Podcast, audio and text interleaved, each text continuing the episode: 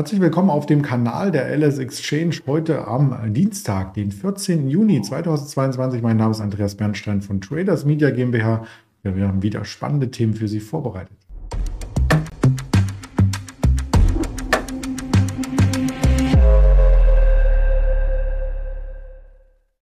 Die Themen, die sind quer strukturiert über den Aktienmarkt und natürlich über den DAX. Und das möchte ich gemeinsam am Reversal Tuesday vielleicht mit dem Daniel Saurens besprechen, den ich recht herzlich begrüße. Hallo Daniel. Schönen guten Dienstag.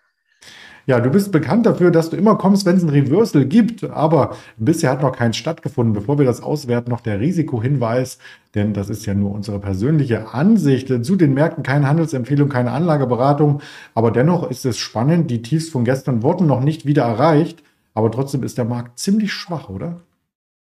Ja, wir hatten leider schon ein Reversal heute, nur in die falsche Richtung. Wenn man mal guckt äh, vom Opening, als wir ja bei 13.600 eher waren und jetzt ist die 13.400 kurz nach 11 durchbrochen worden.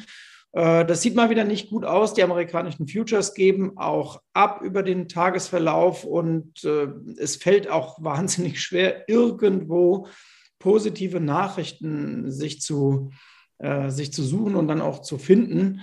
Ähm, denk, denkbar schwieriges Umfeld und die Volatilitäten sind hoch. Wir haben eigentlich alles Negative gerade auf diesem Markt gepreist.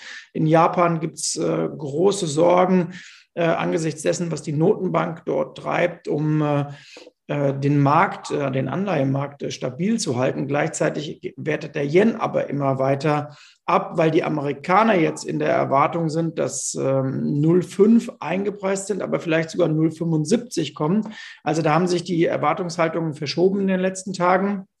Von der Woche war 0,5 eigentlich bei den Zinserhöhungen noch äh, ganz klar äh, gesetzt. Jetzt ist es schon so, dass 25 Prozent der äh, Leute knapp glauben, dass wir eine große Leitzinserhöhung sehen könnten, nämlich eben um einen Dreiviertel Basispunkt. Und äh, das alles hatte ja seinen Ausgang vergangenen Freitag in den erheblichen Verbraucherpreisdaten. Ja, und dann kam Deutschland noch dazu. Ähm, da sahen die jüngsten Daten ja auch nach heftiger Inflation aus. Und dann kann man noch einen Querverweis nehmen und sich das Jahr 2007, 2008 angucken und sich anschauen, wie die Finanzierungsbedingungen ähm, steigen in den USA für Hypotheken und ähm, für Häuser. Ja, und es gibt einen ziemlich toxischen Mix und den bildet der Markt heute ab. Den bildet er tatsächlich schon seit einigen Tagen ab. Wir sind seit dem Pfingstmontag 14.700 jetzt um 1.300 Punkte rund äh, gefallen, sind auf den Mai-Tiefs auch relativ punktgenau aufgeschlagen. Ob das jetzt hält, das ist die große Frage. Weißt du die Antwort? ja, da bräuchte ich die Glaskugel. Aber es gibt ja so ein paar Leitplanken, an denen man sich langhangeln kann. Also wenn wir uns mal die Wohler angucken, gestern der Anstieg in den USA um rund 25 Prozent, das war schon mal ordentlich. Im VDAX sind wir jetzt auch wieder auf einem Niveau von oberhalb 30, dass man sagen kann, okay, ist es wenigstens wieder Angst im Markt drin das, was wir vor einer Woche hier angesprochen hatten, dass diese 21, 22 im Grunde die neue völlige Sorglosigkeit war, das hat sich als richtig herausgestellt, denn die Wohler will ohnehin nicht mehr unter die 20 und wir hatten letzte Woche Montag einfach einen Tag, wo man sagt, okay, das war rosa-rot und im Grunde diese 14.700, die wir da hatten, das war ein Geschenk für alle Shorties. Das konnte man in den Markt vom Sentiment her durchaus auch rein äh, interpretieren. Jetzt gucken wir mal in die USA Richtung Fear and Greed Index. Der hat wieder im Extreme Fear, also im äh, Panikbereich angeklopft und ist wenigstens da reingerückt. Das ist schon mal gut. Also das heißt, das Schlechte wird auch abgebildet. So. Und letzte Woche hatte ich mal angerissen und habe angeguckt, die Vola der Vola, VEX auf VEX. Und da hatte ich gesagt, guckt euch diesen Indikator an, der ist komplett zum Erliegen gekommen. Das ist eigentlich auch ein Zeichen der Sorglosigkeit. Jetzt, eine Woche später, VEX auf VEX, also die Vola der Vola wieder deutlich angesprungen. Gutes Signal. Also im Sinne von antizyklisch, dass jetzt wieder viel Schlechtes drin ist. Jetzt haben wir blöderweise diese Woche auch noch den großen Verfall. Also da werden eine Menge Optionskontrakte fällig und das wird noch mit Schmackes hin und her gehen.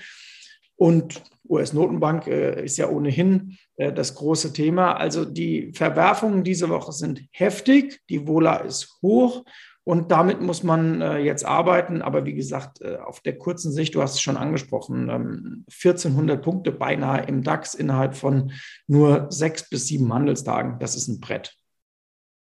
Das stimmt. Und beim Blick auf die Zinsen stellt sich natürlich die Frage, ob die Banken davon profitieren.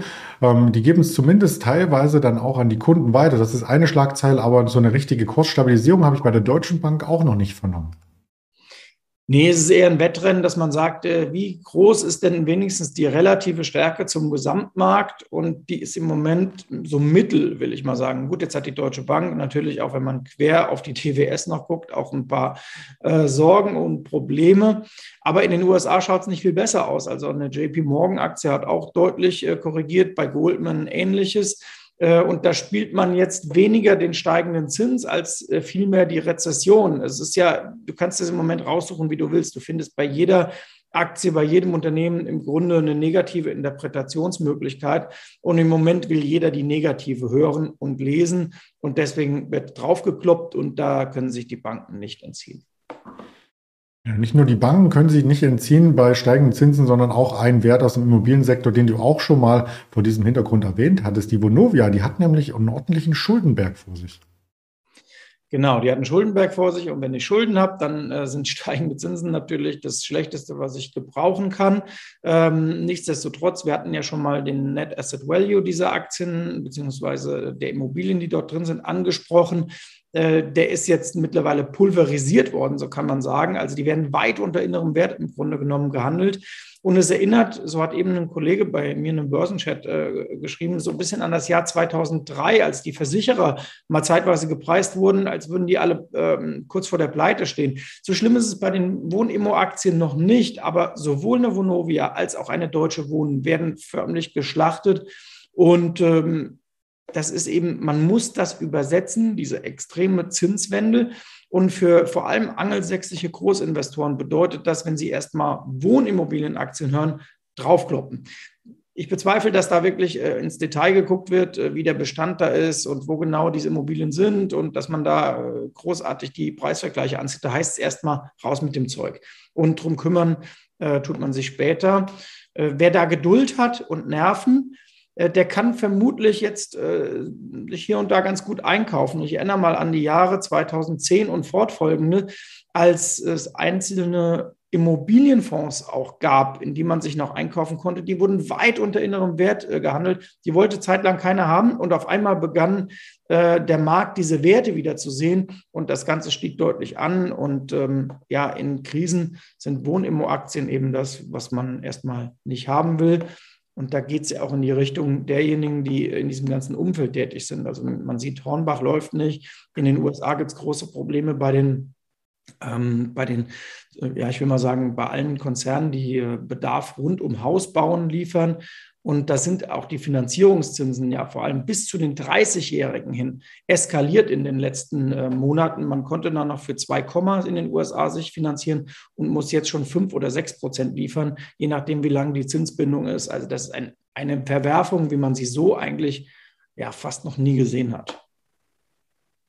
Jetzt haben wir so viele negative Sachen in Folge gehört. Da muss ich erst mal noch was Positives reinbringen. Die Oracle-Zahlen von gestern, die haben positiv überrascht. Ganz genau, das kann man relativ kurz halten. Umsatzerwartungen übertroffen, Gewinnerwartungen übertroffen. Also bei Oracle äh, läuft's. Äh, es genügt, äh, um erstmal einen vorbörslichen Kurssprung hinzulegen. Also gestern in den USA nachbörslich selbstredend, heute bei uns äh, dann in US-Börsen gesprochen vorbörslich. Ja, mal gucken, wie viel da im Handelsverlauf von übrig bleibt. Wie gesagt, Nasdaq Futures über den Tag schon bröckelnd kamen heute Morgen mit äh, 1,6, 1,7 rein. Die Hälfte ist noch über am späten Vormittag. Mal schauen, wie, viel, wie Oracle sich über den Tagesverlauf hinweg schlägt. Wenn man sich das hoch aus dem Dezember nimmt und eine charttechnische Linie anlegt, müssten wir zur Nasdaq-Eröffnung dann in den USA 1530 genau an dieser Abwärtstrendlinie sein. Also da wird es auf jeden Fall spannend. Und noch was Positives aus dem deutschen Markt, aus der zweiten Reihe. Eine Wacker Chemie hast du uns mitgebracht. Ganz genau. Man, ich habe ja gesagt, man muss die positiven Meldungen schon mit der Lupe suchen und man kann sie mit der Lupe dann doch finden, nämlich die Wacker Chemie überrascht bei ihrer Ergebnisprognose, hebt an. Und wer sich die Aktien mal anguckt auf einem längerfristigen Chartbild, der wird feststellen, dass das eine der wenigen ist, die auch noch sehr, sehr stark aussieht. Ähm, ich gebe aber schon wieder, weil wir heute in, in so einem Mahn- und Warnmodus sind, das, äh, das warnende Signal gleich mit dazu. Äh, damit ist auch die positive Meldung im Kurs jetzt äh, drin und eingearbeitet.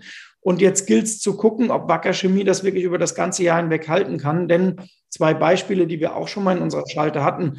Ähm, nur weil es brillant läuft, heißt nicht, dass der Markt irgendwann beginnt und sagt, ähm, vielleicht läuft es auch in der Schiene irgendwann nicht mehr so prall. Man schaue sich Aktien wie Hapag-Lloyd oder Ernst Russ an. Die waren vor acht oder zwölf Wochen noch die absoluten Highflyer am Markt und gehen so langsam Richtung Kurshalbierung auch. Also bei Wacker Chemie jetzt nicht blind in die guten Nachrichten eindecken, sondern sich wirklich überlegen, wie immer an der Börse, was ist jetzt an guten News schon drin und ähm, what comes next sozusagen.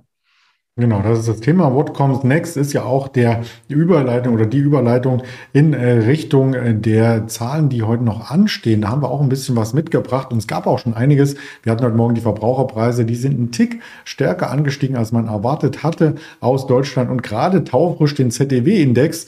Ja, und der ist etwas äh, schlechter gewesen. Also die Konjunktur immer noch so ein bisschen am Scheideweg. Wir werden das Ganze ähm, dann auch heute Nachmittag noch komplettieren mit den Erzeugerpreisen aus den USA. Das Pendant Beziehung zu den Verbraucherpreisen vom Freitag und den Redbook Index aus den Kaufhäusern, die Umsätze aus den USA. Ganz spannend am Nachmittag und das Ganze gibt es dann auf den verschiedensten sozialen Kanälen hier zu erleben bei der Alice Exchange. Ganz lieben Dank an dich, Daniel Sauchens, für das Interview und dann vielleicht kommt noch ein Reversal, ansonsten nächste Woche. Ja, so langsam wirst du wünschen. Ne? Ja, bis nächste Woche auf alle Fälle. Mal gucken, was diese turbulente Woche noch mit sich bringt. Bis dahin. Genau, danke. Ciao.